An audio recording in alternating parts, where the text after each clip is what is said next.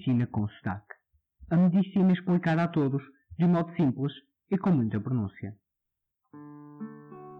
Estamos de volta aos 4Ts e 4Hs, a mnemónica das causas reversíveis de paragem cardiorrespiratória. Depois de termos visto os Hs de hemorragia e hipotermia, vamos aprender mais um H.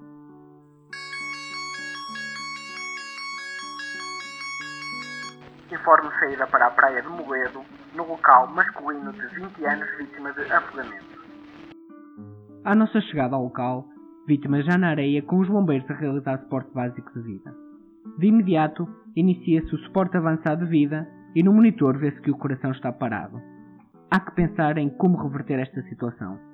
Percorre os 4 T's e os 4 H's, faça algumas perguntas simples aos conhecidos da vítima e percebe-se que é um jovem saudável, que não sabia nadar e que foi arrastado por uma onda tendo sido resgatado minutos depois pelo nadador Salvador. Questiono se estão a conseguir mandar oxigênio à vítima. Respondem-me que é difícil. Assim, para além de manter um suporte avançado de vida de qualidade, cumprindo todas as regras, decide-se colocar um tubo na garganta para fazer chegar oxigênio puro aos pulmões com maior eficácia. Minutos depois, o coração começa a dar sinais de querer bater.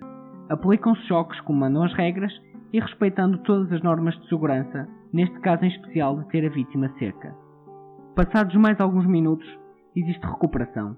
O coração começa a bater normalmente e o doente é levado ao hospital, onde acaba por ter alta cerca de um mês depois.